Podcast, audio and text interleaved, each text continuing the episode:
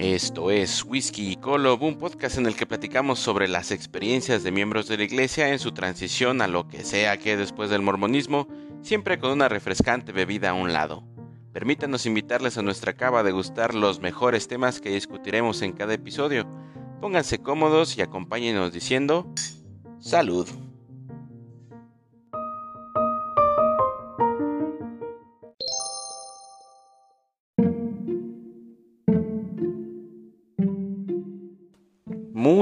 Buenas noches y quiero darles la bienvenida a este nuevo episodio de Whisky Colob.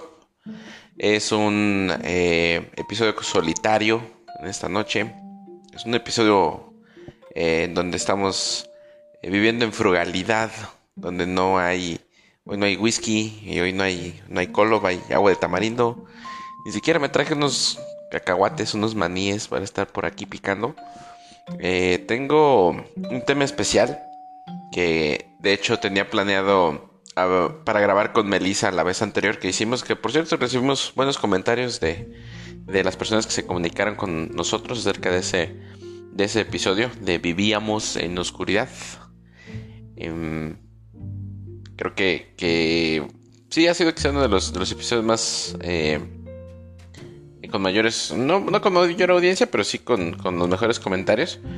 Eh, quiero agradecerles por, por ese por atención, por su seguimiento, por su, su este, capacidad de, comprender las cosas. De hecho, es curioso porque hay seguidores ahora de Whiskey Club que yo no, me hubiera imaginado, gente que, conozco de, tiempo que eh, pues había tenido un testimonio muy fuerte de, la iglesia y demás, pero ahora nos, nos siguen ahí en la página de Facebook. Eh, igual si ustedes eh, conocen a algún amigo que pueda beneficiarse de, esto, eh, siéntanse libres y, compártanlo. Si esto llega a mi presidente esta acá, no hay problema, puedo platicar con él y, y no sé, no sé qué haría. Eh, pero bueno, saben que estamos aquí del lado de, de conocer las verdades y, y de sacar las cosas a, a la luz. El día de hoy tenemos un mensaje muy especial que de hecho les comentaba la semana pasada con Melissa que eh, durante ese fin de semana, el segundo fin de semana de, de junio, que fue el 12 y 13, mm, hubo estas dos cuestiones. El, el discurso, no el discurso, el, este, el artículo que había eh, grabado este este señor Dave. permítanme, lo estoy buscando.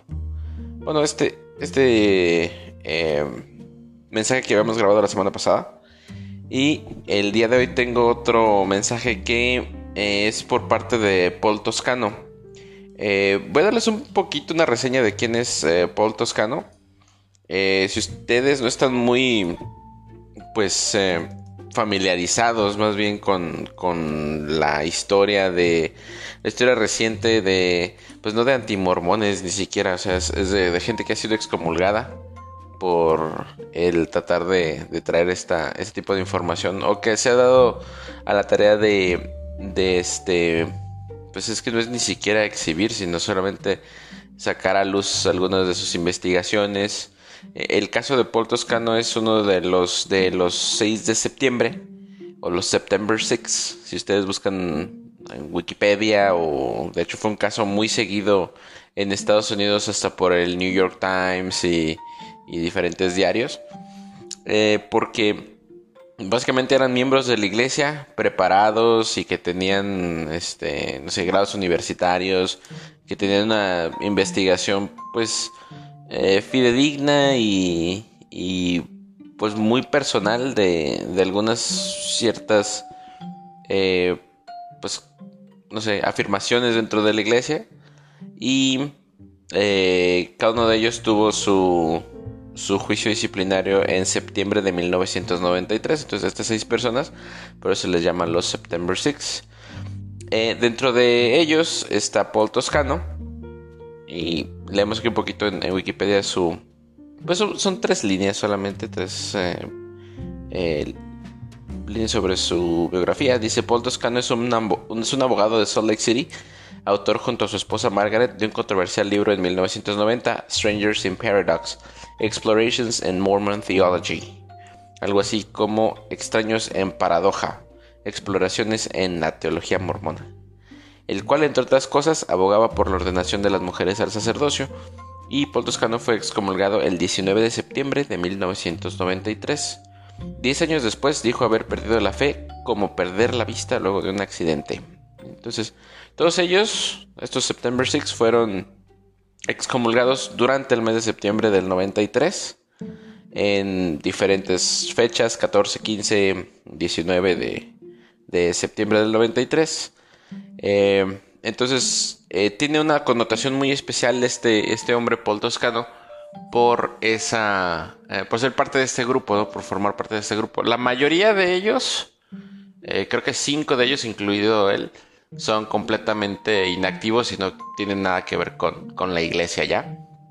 Pero hay uno de ellos, no recuerdo el, nombre, eh, pero sigue siendo pues un miembro activo. No se ha bautizado, no recuerdo si sí. Si, de hecho, lo tengo por aquí. Abraham Gileadi. Fue excomulgado el 15 de septiembre de 1993, aunque tres años más tarde fue bautizado de nuevo. Actualmente es miembro activo y continúa publicando material sobre Isaías y como dice él, nunca he sentido en mi corazón que haya tenido un espíritu apóstata. Era porque este hombre, Abraham Gileadi, eh, hacía análisis sobre el libro de, Isaías y este, la comparaba con los textos del libro de Mormón. Y, obviamente, o sea, creo que muchos de nosotros no tenemos esa, ese espíritu apóstata como lo decía él, ¿no? Que no estamos tratando de, de alejar a la gente de, de la iglesia o de la organización o lo que sea, sino hacerles reflexionar para que sepan que pues no todo lo que nos han dicho es, es verdad. Y que suceden todas las cosas, ¿no? Que quizá en la ciencia no ha sido tan exacta en algunas cosas, por ejemplo, cosas que nos enseñaron en, la escuela primaria, secundaria, ¿no? Por ejemplo, ahora ya sabemos que Plutón pues no es un planeta como tal porque ya hay mediciones más exactas y ya sabemos que pues pasa a ser un planetoide, no alcanza la, la este el título, ¿no? De, no cumple con las especificaciones necesarias para poder llamarse un planeta. Entonces, esa es la, la situación muchas veces. cuando uno ya descubre las cosas como son, es más fácil, si se tiene una mente abierta, eh, familiarizarse y abrazar ese nuevo conocimiento y no tener problemas. Eh, aunque es difícil en el caso de la, de la iglesia, creo que a muchos de nosotros nos ha pasado después de toda una vida o muchos años viviendo eh, dentro del Evangelio, enseñanzas, eh, teniendo esa mentalidad que, te enseñan dentro de la iglesia, es muy difícil eh, que podamos abrazar una, una, nueva verdad, ¿no? Algo, o algo a lo que podamos llamarle verdad. Entonces, teniendo este, esta pequeña introducción sobre quién fue Paul Toscano, vamos a, a leer esta, esta, pues es básicamente un ensayo, ¿no? Que, hizo él en su muro de Facebook. Y él habla en esta parte como un poquito de ciencia. Quizás es una lectura pesada si, si no este, se tiene como algún conocimiento un poquito este pues científico o, este sí es, es, un poquito un texto académico y se entiende viniendo de un abogado no los abogados son así hablan de muchas cosas, eh, tienen este eh, muchos términos complejos, em, pero al final se explica muy bien cuál es la, idea de, Paul aquí. Entonces voy a, comenzar. Si tienen alguna duda o pregunta, no me voy a detener. de todas maneras, pueden poner sus comentarios ahí en, la página de Facebook o hacérmelos llegar por, por Messenger de Facebook, como siempre. De todas maneras, tengo este, este escrito por allí eh, traducido. O pásense al, perfil de Paul Toscano en Facebook. Ahí está disponible ese texto en su totalidad en, en inglés. Esto se llama Joseph Smith y la roca en el sombrero. La piedra en el sombrero es una creciente fuente de consternación para los miembros de la Iglesia de Jesucristo de los Santos de los Últimos Días y una razón cada vez más citada para sus crisis de fe y la renuncia y salida de la Iglesia. Permítanme explicarles a los perdidos por mi apertura. José Smith, el fundador mormón, afirmó haber traducido, entre comillas, el libro de Mormón al mirar una piedra, o una piedra vidente, que había colocado en un sombrero aparentemente para eliminar la luz externa, para poder ver en algún tipo de visión el equivalente en inglés del idioma antiguo en el que se había inscrito el libro de Mormón en planchas de oro, planchas que no estaban a la vista durante la mayor parte o la totalidad del proceso de traducción, nuevamente entre comillas. Esta afirmación se ha convertido en un problema para muchos santos de los últimos días por dos razones. Primero, es ridículo y fantásticamente increíble. Y en segundo lugar, aunque esta afirmación se divulga en la historia oficial de la Iglesia, a la que no tienen acceso la mayoría de los miembros, se omite deliberadamente en las guías de estudio de la Iglesia, materiales didácticos y presentaciones artísticas y recreaciones de la traducción del libro de por Smith. En estos materiales accesibles autorizados por la Iglesia, la historia de la roca del sombrero y sus representaciones no se encuentran en ninguna parte. Allí, en cambio, se representa a Smith dictando su traducción mientras examina las inscripciones en las hojas de metal de las planchas doradas. Los críticos de la Iglesia Sud interpretan esta ausencia como una mentira, como un esfuerzo oficial de los líderes de la Iglesia para ocultar la absurda historia de la roca del sombrero, como una divulgación fraudulenta suficiente para precipitar en muchos un nivel de desconfianza que puede llevar y ha llevado a crisis de fe y renuncias de la Iglesia Sud por parte de sus miembros desilusionados. Entonces, cuando te das cuenta de que la historia real es que José Smith sí usaba una piedra dentro de un sombrero y no era como te decían que él leía y que por el don y poder de Dios, al leer estas planchas, estas hojas doradas, él podía traducir, ¿no? Por eso, ah, entre comillas, esta, esta afirmación o esta el verbo de traducir, ¿no? Esta, esta parte del, libro de Mormón.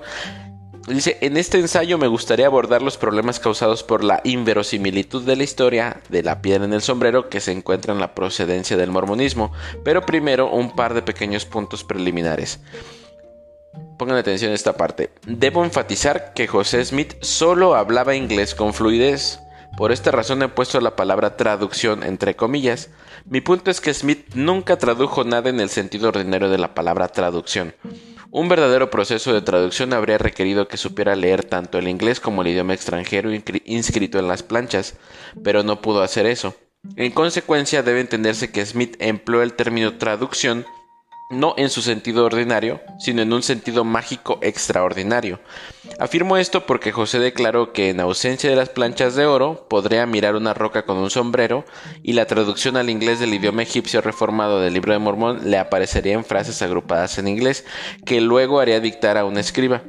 Probablemente debería notarse adicionalmente que el sombrero era presumiblemente necesario para bloquear la luz del día ya que la supuesta traducción habría sido difícil de lograr por la noche al menos para el escriba que intentaba anotar el dictado de Smith en la oscuridad o en la parpadeante e inadecuada luz de una vela o lámpara de aceite.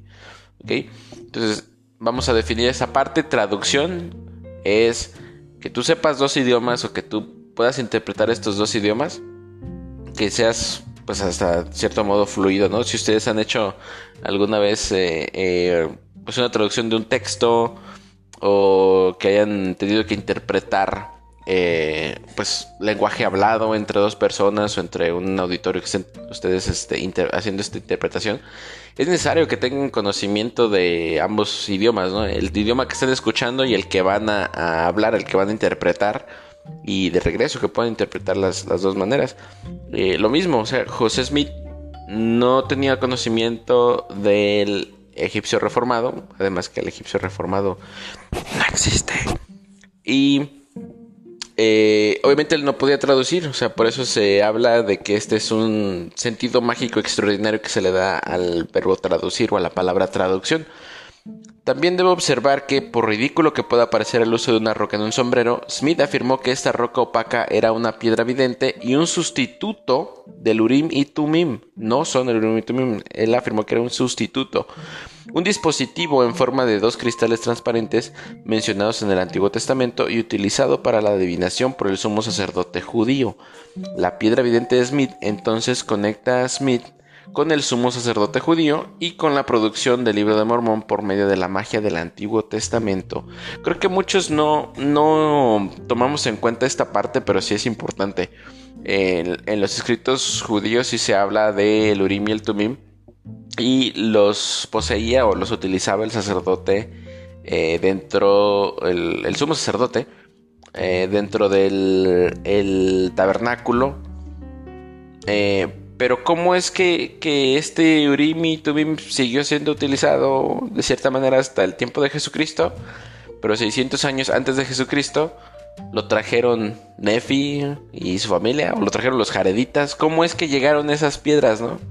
Si dicen, ah, pues es que se las, las bajó este Moroni, las bajó del cielo y se las entregó a José, o estaban allí en la caja, pues se supone que estaban en la caja, ¿no? Junto con las cosas que había enterrado el mismo Moroni. Entonces, ¿cómo es que llegaron a José, el Urim y el Tumim? Si existieron o si, si llegaron, ¿no? Ahí tenemos una, una inconsistencia también en la narrativa.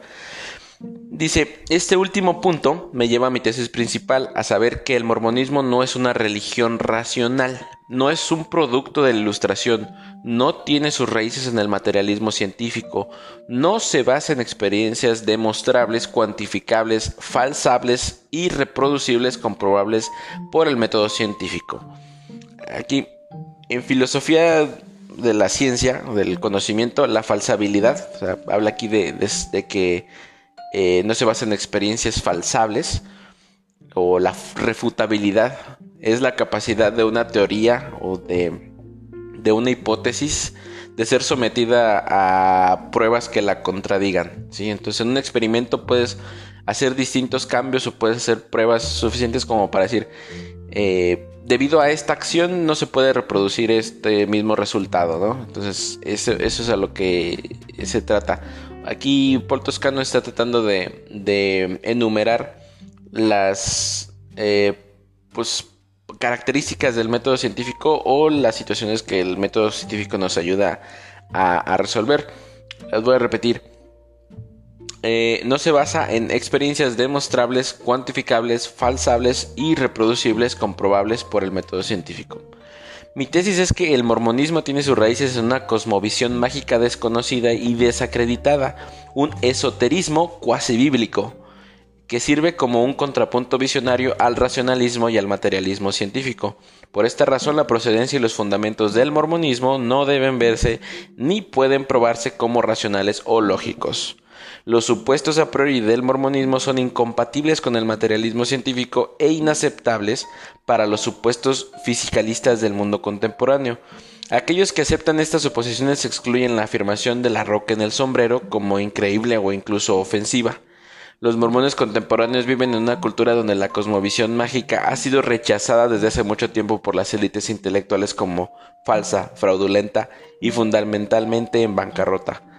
Para la mayoría de los modernos educados es obvio que la magia no funciona y que la ciencia sí. Nuestro progreso científico y tecnológico se presenta como prueba de ello. Inclusive yo estoy seguro que si ustedes van a la Universidad Brigham Young y tratan de preguntar a la gente si está a favor o si, si creen la magia o si creen la ciencia en una de las dos, estoy seguro que el 100% de los intelectuales y de la gente que está allí van a decirte que creen en la ciencia. Eh, inclusive eh, dentro de eh, la tesis que les había platicado acerca de las reuniones secretas de, de los líderes de la iglesia en 1922. Eh, se habla que mucha gente dentro de la iglesia, por ejemplo, en, en Utah, entre finales del siglo XIX, principios del XX, muy poca gente tenía una educación eh, pues de licenciatura o ingenierías porque tenías que salir de la comunidad. O sea, imagínense eso, ¿no? Que es eh, la, iglesia es una comunidad, es una eh, secta que está aislada del mundo, viviendo en Utah, en el desierto. Y mm, tenías que pedir permiso al, profeta para ir a estudiar a, Chicago, para estudiar leyes y que fueras, puedes convertir en un abogado o necesitaban arquitectos, necesitaban abogados, eh, este, ingenieros para la construcción y eran muy pocos los que tenían la oportunidad porque tenían que pasar por una entrevista con el, con el profeta, que en ese tiempo, si ustedes se imaginan, eran, no sé, quizá 100 mil mormones en el mundo viviendo en Utah. Y tenían que tener, es, como si fueras con el alcalde, ¿no? Con el presidente municipal a pedirle permiso para salir a estudiar a, a otro país, ¿no? De cierta manera.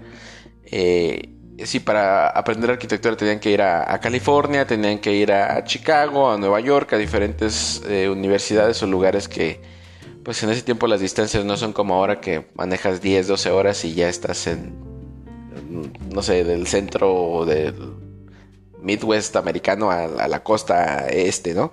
Sino que serán meses o, días de, de, no sé, diligencia, a veces caminando, ¿no? Entonces, eh, ese mismo tipo de, de, cosmovisión se había aislado en esa, en, en Utah. Y después de que sale la gente a estudiar fuera, trae ese conocimiento y se vuelven un poquito más, eh, pues sí, inteligentes, ¿no? Obtienen un conocimiento secular que les ayuda y que fue lo que le pasó a B.H. Roberts en esa situación, que pudo abrir los ojos a, otro tipo de entendimiento y detectar cuáles eran los errores que tenía la iglesia. Errores, ahora sí que, tanto de la historicidad, de, de ciertas afirmaciones de, de la iglesia, como del libro de Mormón, y él trataba de proteger esa cuestión, ¿no? No trataba de, de este, dañar, sino de, de, proteger y que la gente supiera, los líderes supieran, antes de que llegara alguien a decirles que había detectado esos errores, ¿no? Eh, seguimos aquí, dice, en consecuencia, muchos consideran que José Smith es un fraude porque no hay forma de que el libro de Mormón pudiera haber sido producido por él mirando una piedra en un sombrero, Parafraseando al difunto Sterling McMurran, ex profesor de filosofía de la Universidad de Utah, el libro de Mormón no podría haber sido traducido mediante el uso de una piedra vidente de planchas de oro entregadas por ángeles porque, uno, no hay ángeles, y dos, si hubiera ángeles, no entregarían planchas de oro a un granjero yanqui para que las tradujera mirando una piedra en un sombrero. Pero el argumento de McMurrin solo tiene sentido para aquellos que rechazan la existencia de un reino sobrenatural. Por supuesto, es bastante razonable rechazar su existencia y la de los ángeles y los demonios, pero aquellos que tienen o que una creencia en un orden sobrenatural probablemente no puedan decir con certeza razonable que los ángeles no entregan planchas de oro o piedras videntes. ¿Cuándo fue la última vez que las noticias escucharon de apariciones de, ángeles o que bajaban ángeles a entregar planchas doradas a, una persona, ¿no? Eso creo que es, eh, pues, evidencia, ¿no? Mucha gente dice, ah, es que yo he visto ángeles, yo he tenido visiones, yo he tenido estas cosas. Pues no hay una manera, como dice aquí en el método científico, eh, lo que les comentaba, no hay experiencias demostrables, cuantificables, falsables y reproducibles, comprobables por el método científico. Cuando hablamos también de nuestro testimonio del Evangelio, si dices, yo sé que José Smith era un profeta, bueno, pues ¿qué significa ser un profeta? ¿Cómo puedes demostrarle a la gente que, que sí era un profeta? ¿Cómo puedes demostrar que hay un profeta, que hay una necesidad de, tener un profeta, o inclusive si los profetas tienen los poderes que, que dicen tener, ¿no? Eh, es esto mismo que habla de la magia, ¿no? De, de las supersticiones.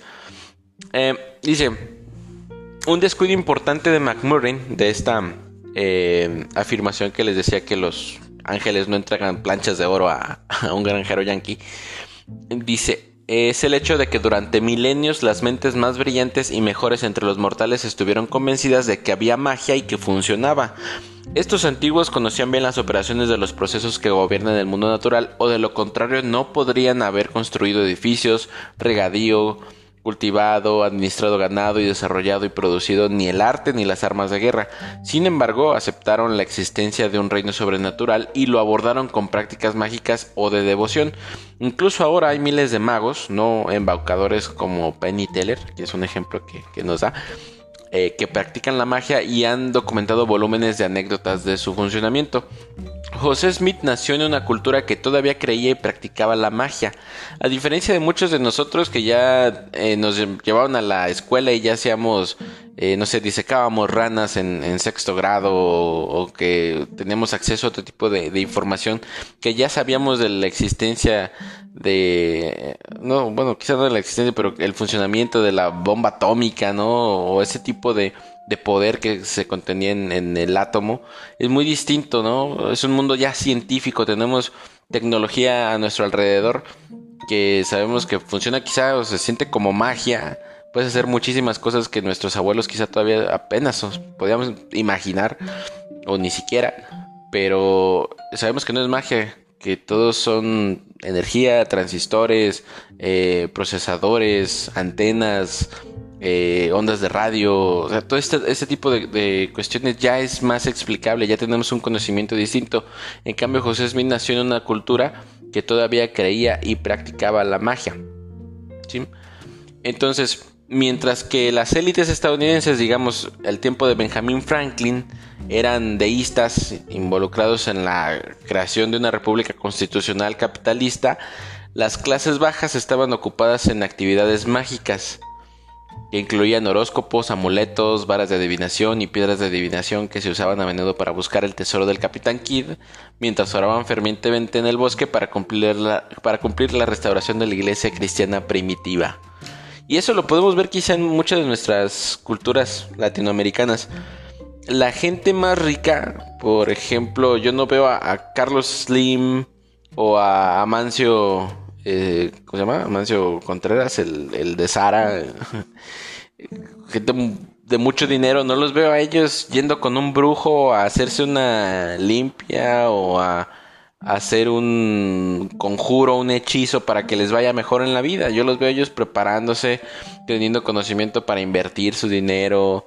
Eh, y, es lo mismo que pasa, las clases más pobres son las que van y hacen amarres, conjuros, ese tipo de situaciones.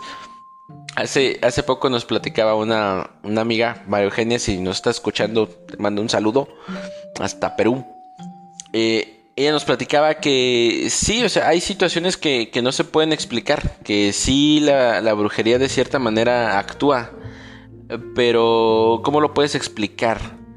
Eh, de cierta, no sé, manera científica, que una persona eh, con el cabello o con alguna fotografía pueda hacerle el mal, el mal o el bien a, otra, ¿no? Independientemente de, su propia voluntad. ¿Cómo puedes hacer que la, voluntad de otra persona eh, pueda moverse a tu voluntad?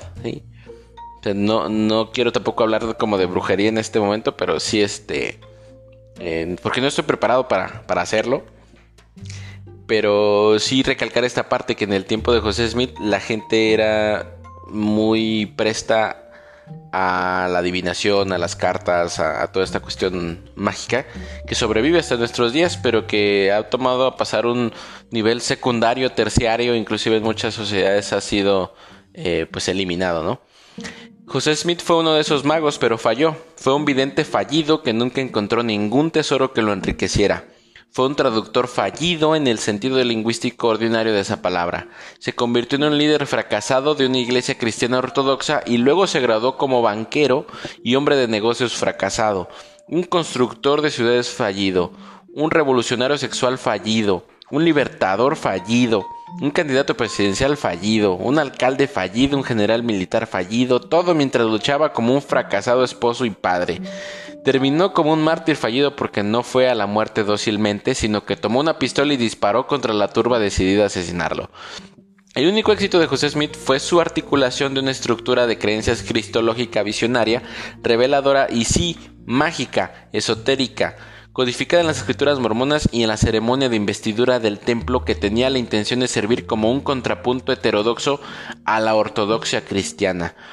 La sugerencia en estos tiempos de que la magia funciona parece manifiestamente una locura, a pesar de la popularidad de Harry Potter y sus derivados, a pesar de la aparición de superhéroes y supervillanos que luchan como ángeles y demonios vestidos de spandex, a pesar de la publicación de libros que ensalzan a los poderes curativos y reformadores de alimentos orgánicos, sin gluten, sin procesar, suplementos vitamínicos, sexo tántrico, meditación y, por supuesto, las propiedades mágicas de encontrar el amor verdadero. La gente común quiere magia incluso cuando las élites la desacreditan. Por eso muchos votaron por Donald Trump, quien prometió soluciones mágicas que eran falsificaciones y mentiras. Joseph Biden y el Partido Demócrata también prometen soluciones mágicas que son mentiras y falsificaciones, pero la existencia de una falsificación no significa que no haya nada genuino en circulación. Lo que quiere decir es que la existencia de trucos e ilusiones no significa que no haya magia real. Lo que es mágico a menudo depende del punto de vista de uno.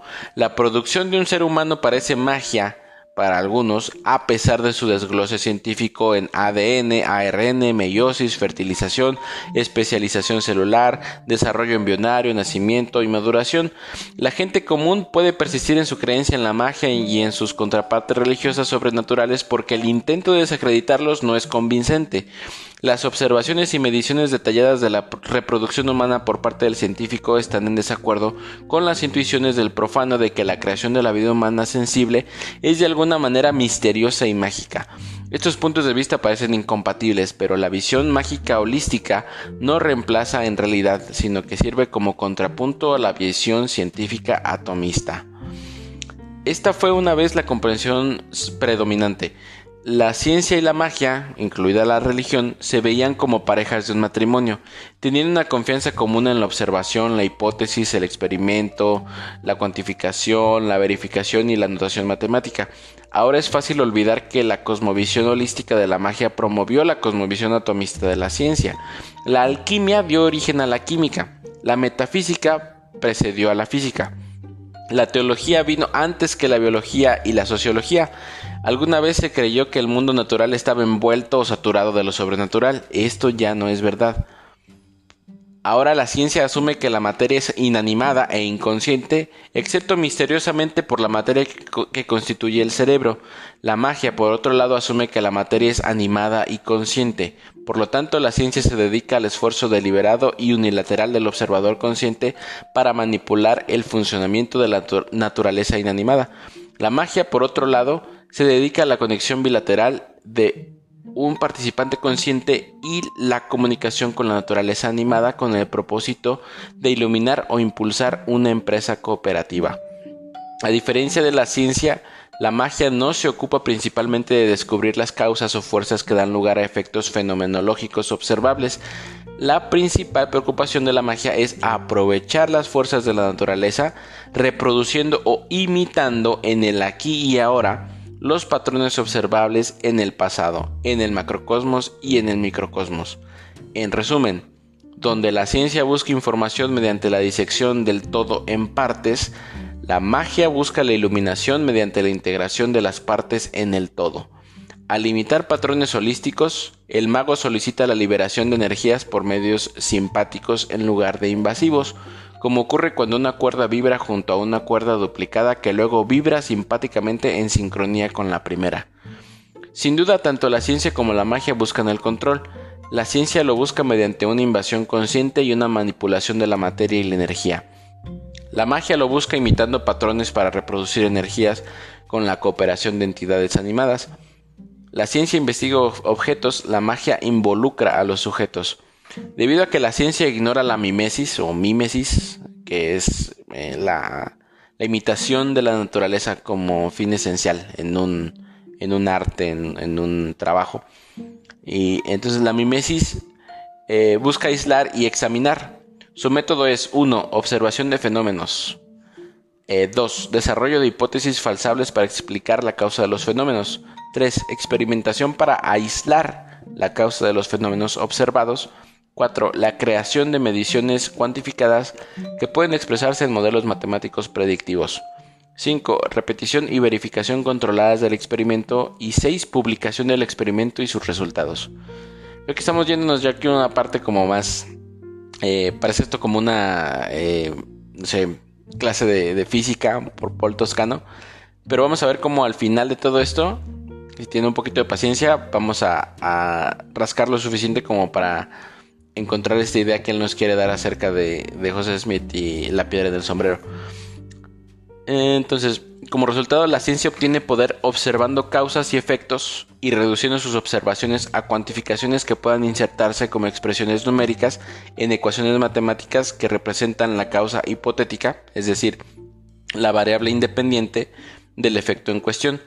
Es decir, la variable dependiente, aquí un poquito como de álgebra allí. Dice, este proceso permite la reproducción técnica de la causa atomística para lograr el control del efecto, es decir, una vez que nosotros ya obtenemos mediante el método científico de la experimentación eh, una eh, variable o podemos eh, resumirlo en una fórmula, es más fácil que nosotros podamos cambiar los valores de la variable y obtener un producto similar. Y nos explica también la magia, por otro lado, deriva su poder del reflejo mimético, esto que les decía de, de la imitación, la mimesis, de similitudes en patrones microcósmicos y macrocósmicos y de reproducirlos o recrearlos ritualmente como simulacros, permitiendo así el reordenamiento de estructuras completas. Es decir, la magia solamente reproduce cosas que ya se dan en la naturaleza. Es decir, los, trucos o, todas estas eh, cuestiones mágicas no son sino gente que observó eso pasar en la naturaleza y lo pudo replicar en un, en un truco, ¿no? Por eso nos parece así como que, wow, ¿cómo lo hizo? Pues no lo hizo él, no tiene poderes, lo hace la, naturaleza. Solamente se sigue ese mismo, eh, pues, eh, instructivo o no sé, esas mismas observaciones la razón por la que la ciencia ha dominado la magia es porque el método científico solo acepta pruebas de, causalidad respaldadas por modelos matemáticos y pruebas y rechaza pruebas basadas en correlaciones y anécdotas. La magia, sin embargo, acepta la causalidad y la correlación y la evidencia anecdótica. En consecuencia, los procesos mágicos rara vez se pueden demostrar científicamente. Entonces, esa es la diferencia. La ciencia o el método científico divide todo en, partes para que nosotros podamos saber cuál es la razón por la que sucede cierto, cierto efecto en la naturaleza. Y la magia, más que deducir esta, esta cuestión, solamente trata de, de repetirla, de mimetizarla. Y aunque innumerables personas han, han, visto fantasmas a lo largo de la historia registrada, estos informes anecdóticos no cumplen con los estándares científicos de prueba. Lo mismo sucedió con los avistamientos de ovnis, que ahora, eh, hace un par de semanas o el mes pasado, salió la noticia de que la CIA, el Pentágono y el gobierno de Estados Unidos, pues ya confirmó que sí hay avistamientos de, de objetos voladores no identificados. De hecho, ya les llamaron ahora fenómenos aéreos no identificados. Y algunos ejemplos de fenómenos mágicos raros científicamente probados son los estudios de los efectos causales de la oración grupal, de las experiencias grupales cercanas a la muerte, de las experiencias de vidas anteriores informadas por niños en estudios realizados en la Universidad de Virginia. Entonces, hay algunos ejemplos que sí son fenómenos eh, que son científicamente probados. Inclusive, no sé si, si lo comentamos aquí alguna vez, hay una serie en Netflix que se llama Sobrevivir a la muerte, que habla de este tipo de situaciones, habla de mediums, habla de niños que tienen experiencias de vidas anteriores y que son comprobadas, incluso hay una, no, no les quiero hacer un spoiler aquí, pero habla de un niño que vio una fotografía de, las letras de, de Hollywood y dijo, esa es mi casa y él vivía en otro estado. Y entonces... Eh, la familia empieza como a investigar así como de por qué dices que viviste en Hollywood. Sí, ahí es mi casa y mi esposa es tal y tal y tal. Y un niño de 4 o 5 años diciéndote esas cosas, pues es, es este difícil, ¿no? Para los padres cómo poder explicar esa situación. Entonces resulta que en alguna ocasión sus padres van a una biblioteca y empiezan a, a o sacan libros de actores antiguos de Hollywood, ¿no? Les hablo de la época de los 1920s, 30s y mientras él está, eh, el papá está viendo ahí fotografías, el, el niño detiene la hoja y le dice, mira papá, ese soy yo. Entonces buscan a, la persona, buscan a su familia, la familia sigue viviendo en California, eh, van a visitar a la familia y resulta que la esposa de esta, de esta persona que aparecía en la foto sigue viva. Y este niño de 5 o 8 años entonces habla con la que fue su esposa en una vida anterior y hablan como si se conocieran de toda la vida. es algo que no se puede ver en... no se puede demostrar científicamente, no es como que puedas analizar y decir, ah, lo que pasa es que eh, la teoría de cuerdas dice que esto y esto y eso, no, solamente suceden estas, estos mm, hechos, ¿no? ¿Cómo, ¿Cómo, los podemos decir? Estos fenómenos en los que la ciencia no lo puede explicar, pero están allí y, han sido comprobados científicamente. Y no solamente una vez, varias veces. Inclusive en esa misma serie, se los repito, sobrevivir a la muerte habla de eh, los mediums y habla de este, este tipo de, de visitaciones de fantasmas y el ectoplasma. Inclusive hay, hay muestras de cera de ectoplasma de mediums que han sido visitados por, por estos seres de, pues, de ultratumba, ¿no? Inclusive hablan por medio de ellos. Y hay muestras de, hechas de cera de manos, brazos completos. Y pueden decir, ah, bueno, es que son falsificaciones que ellos hicieron. Pero ese tipo de brazos son más pequeños que los de una persona regular. Por ejemplo, no había un niño allí dentro de la, de la sala de esta sesión para que pudieran sacar una mano de ese tamaño, ¿no? O sea, son, cosas, los invito a que la, a que la vean. Eh, fuera de, toda esta cuestión de, de, mormonismo y demás, por mera curiosidad, no tiene eh, una, una idea como de te van a asustar en la noche y los espíritus y fantasmas, no, sino que es meramente una situación científica, se trata de dar una explicación científica a todo esto. Bueno, después del comercial. Eh, ahora que hablamos de estos estudios de experiencias cercanas a la muerte y demás, otros ejemplos son los estudios de la memoria a largo y corto plazo y su relación con la conciencia, así como los experimentos de física cuántica relacionados con el fenómeno del entrelazamiento de partículas subatómicas. Y ahora sí, volviendo a mi tesis original, dice aquí Paul Toscano, de los fundamentos mágicos del mormonismo, creo que hay buenas razones para que los santos de los últimos días descontentos y decepcionados dejen la iglesia sud. Entre estas se encuentran las políticas y prácticas racistas, misóginas, homofóbicas y plutocráticas del actual apostolado sud, muchas de las cuales han sido predicadas o impulsadas al menos desde 1844. Otra buena razón para irse es el hecho de que muchos miembros han sido o están siendo perjudicados por la interferencia de la Iglesia en su vida sexual, las preferencias sexuales y a veces sus prácticas de control de la natalidad. También es comprensible, aunque posiblemente inútil, que un mormón se convierta en ateo para escapar de la opresiva preocupación de ser juzgado algún día por, por sus pecados. Independientemente creo que es una mala razón para dejar la iglesia sud que uno descubra que José Smith afirmó haber traducido el libro de Mormón al mirar una piedra con un sombrero. Digo esto a riesgo de repetirme porque la evidencia histórica respalda mis afirmaciones. 1. De que José Smith en realidad nunca tradujo nada. 2. Que en el mormonismo la magia y los milagros se presentan como fenómenos de un reino sobrenatural y no operan, si es que operan en absoluto, de acuerdo con las leyes de la naturaleza. Esto que les decía, dos cosas no pueden estar en diferentes lugares al mismo tiempo, ¿no? Entonces, así como no pueden estar en el mismo lugar al, mismo tiempo, ¿por qué eh, podría estar la, el Urim y el Tumim en el continente americano siendo utilizado por los nefitas y llevado a José Smith eh, históricamente y siendo utilizado por los judíos en, el templo, ¿no? En, el tabernáculo, no, no, tiene sentido.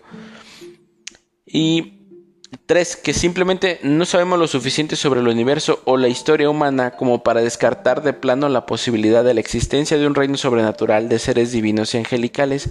Y cuatro, que a pesar de la practicidad de larga data de los santos de los últimos días y la Iglesia Sud, el fundamento de la restauración mormona, para bien o para mal, creíble o no, es una cosmovisión mágica milagrosa. Eh, ¿Recuerdan ustedes en, Doctrina y Convenios cuando eh, el templo de Kirtland es dedicado, el templo de Nabú es dedicado? ¿Por qué en ese tiempo sí se hablan de ángeles? Y yo que he ido a varias dedicaciones de templos, pues no he visto ángeles en el techo o sobre el templo o, o, nada, solamente Pues sí, era, era como un momento muy espiritual, pero ya después de media hora escuchando a alguien haciendo una oración, te duelen las piernas de estar sentado, eh, no sé, estás aburrido, ya no estás poniendo atención a lo que te están diciendo, como quizá con este mismo podcast, ¿no? Llevamos 40 minutos hablando de temas como muy de pensar, ¿no? Ya no es tanto la, la plática de los que los tengo acostumbrados, sino que es meramente pensar esta situación, estar analizando, es cansado. Sí, entonces eh, creo que a lo que se refiere aquí Paul Toscano es que pues esta, esta iglesia ha sido fundada o fundamentada en base a la magia, a una cosmovisión de, de milagros y de apariciones, que ya lo comentaba Raquel en, su episodio. Es distinto una visión a una aparición una aparición, por ejemplo, en México estamos muy acostumbrados a, la, culturalmente a la aparición de la Virgen de Guadalupe. Decían que llegó a un lugar, la vio Juan Diego y está en el, en el, la vestimenta de, de él, ¿no? Y está ahí en la, en la Basílica de Guadalupe, en la Ciudad de México.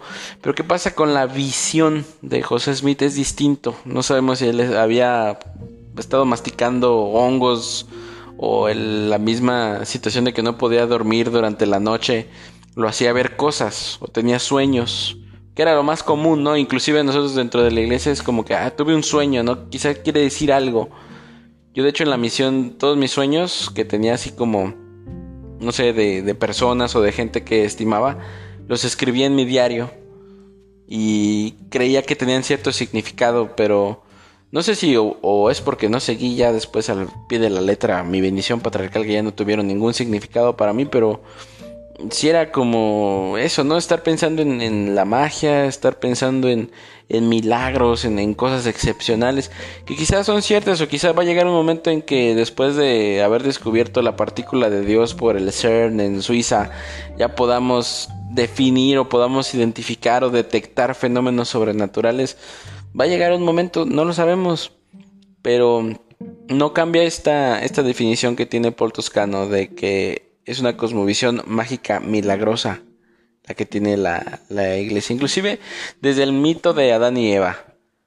Yo siempre me preguntaba, bueno, Adán y Eva y de dónde viene todo el resto de las de las razas, ¿no? O sea, no tiene un sentido. Ya cuando hablas de genética, pues sí, quizá, no sé, hasta el esta visión babilónica o, de Mesopotamia de, de, los Nefilim, de este, del libro de Enoch, ¿no? O de los Anunnakis y esta cuestión. Quizás sí, o quizá no, mientras no lo descubramos y no lo podamos analizar mediante el método científico, no sé, quizá todos somos reptilianos o tenemos 2% reptiliano, 10% árabe, 40% español. 25 italiano y 3 de indígena zapoteco. ¿no? E, e, ese tipo de cuestiones no las vamos a, a saber con, con, verdad o con, con cierta este, exactitud. Para, para terminar, dice aquí, por supuesto, si crees en el fisicalismo y asumes que el cosmos está compuesto de fragmentos inconscientes infinitesimalmente diminutos, entonces no tiene sentido que creas en la magia o el mormonismo. Pero si crees, al igual que un número creciente de físicos, que el cosmos no está hecho de trozos de materia muerta, sino que consta de estados excitados de campos cuánticos que son en sí mismos presentaciones de abstracciones matemáticas susceptibles de autoconciencia, autoorganización, conciencia, encarnación física y comunicación interconectada, entonces puedes aceptar la noción de que el universo es más como un pensamiento que como una máquina.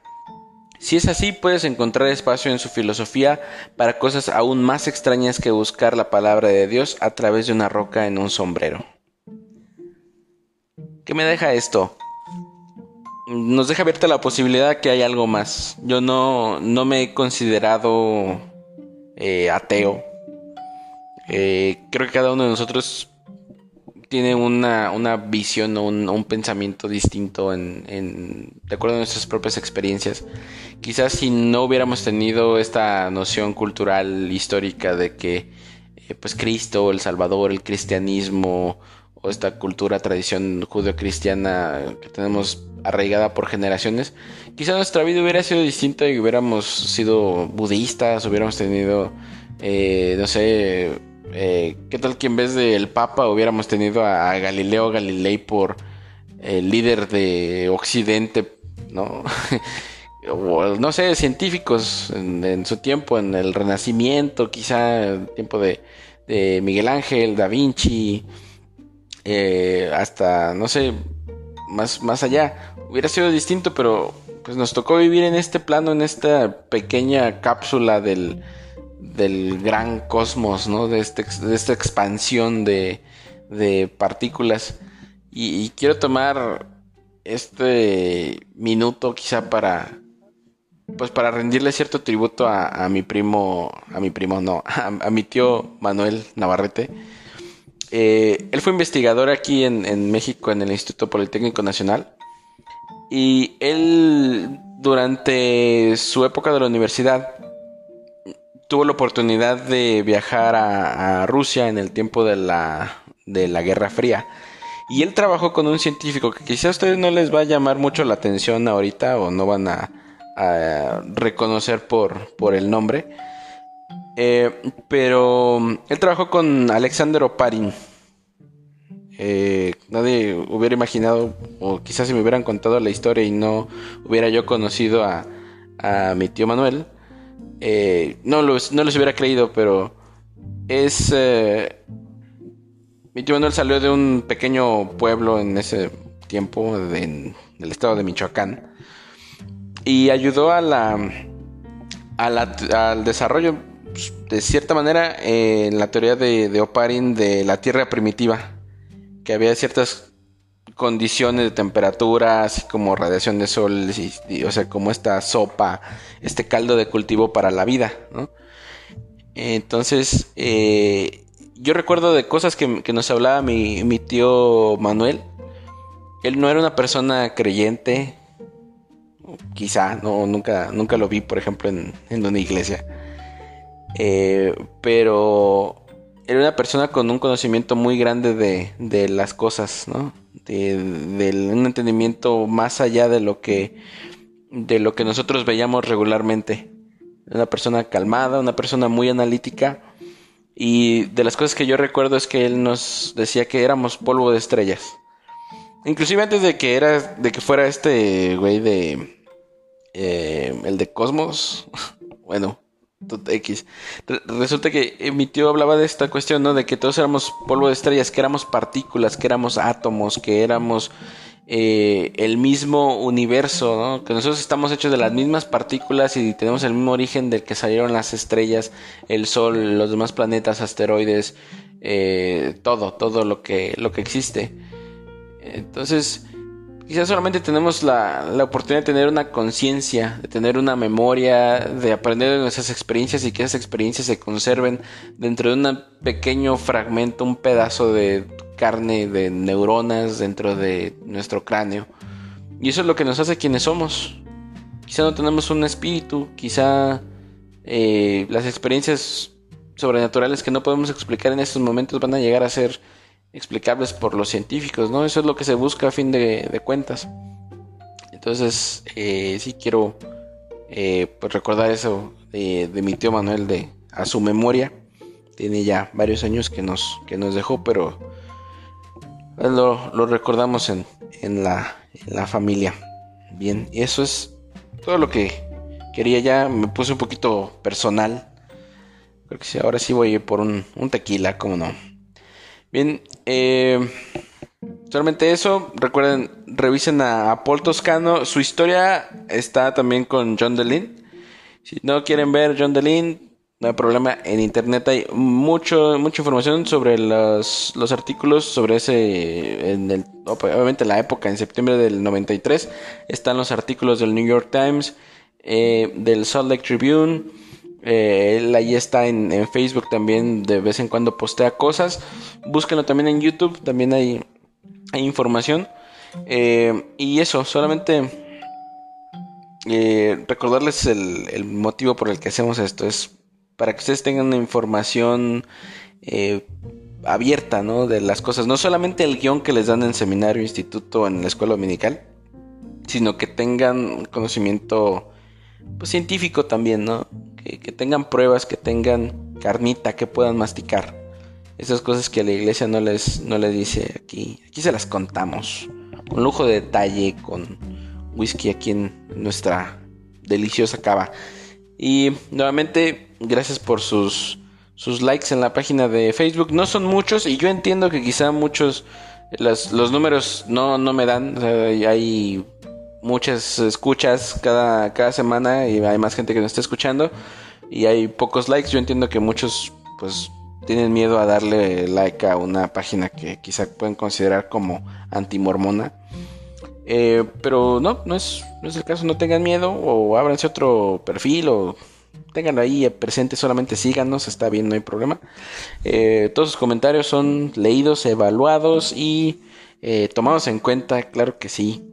Espero no, no haberlos aburrido, pero si tienen algún comentario, háganoslo saber aquí. Les deseo buenas noches y hasta luego. Salud.